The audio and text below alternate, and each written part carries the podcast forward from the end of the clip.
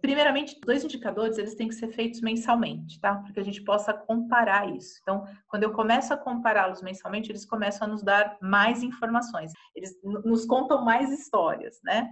Que eu brinco que os números fofocam para gente. Então, eles começam a fofocar mais coisas.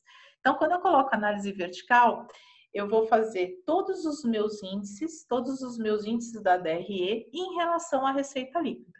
E isso eu vou montando mês a mês. Então, essa análise vertical, ela é feita mês a mês, uma do ladinho da outra, para que eu possa comparar.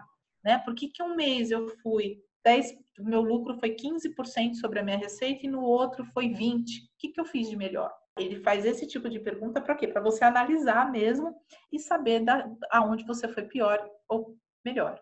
A análise horizontal é o quê? É o mês a mês, é comparando um mês com outro mês. Então, vamos dizer assim, a variação de um mês para o outro.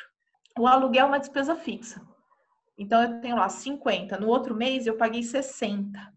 Então, eu tenho um aumento de porcentagem, né, de um mês para o outro. Essa é a análise horizontal. Se o aluguel é fixo, por que, que eu paguei 60? Opa, porque esse mês foi o mês que aumentou, eu tive um aumento no aluguel pelo contrato. Então, essa porcentagem te fala muito por que, que teve esse aumento. E aí você vê que em porcentagem, às vezes, por, ah, por 130%.